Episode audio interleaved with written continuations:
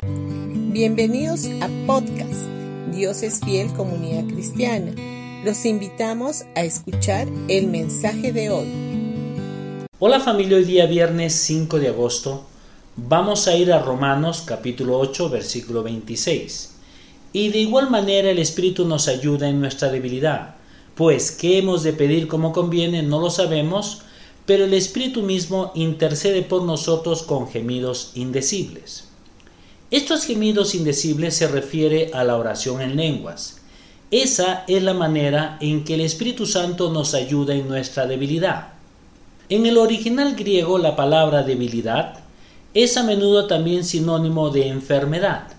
Por eso el Espíritu Santo también nos ayuda en nuestras enfermedades, otorgándonos descanso, autoridad y poder.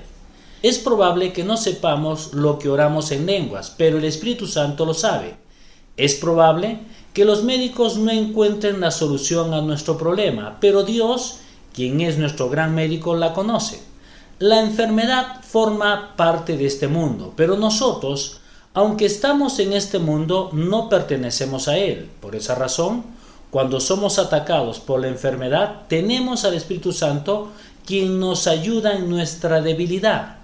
Cuando oramos en nuevas lenguas, el Espíritu Santo ora por nosotros. Por eso, cuando no sabemos cómo orar, cuando ya no tenemos palabras para expresar, oremos en lenguas porque esa es la oración correcta y adecuada. El hablar en lenguas es el medio más poderoso que Dios concedió a sus hijos para obtener victoria.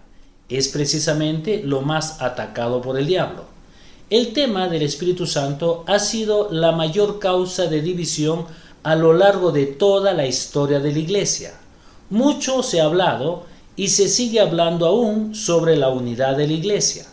La unidad del cuerpo de Cristo no tiene lugar por medio de iniciativas o programas, sino por medio de la oración unida.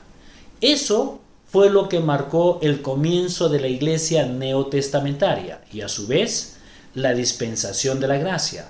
Donde está la gracia, siempre está el Espíritu Santo también.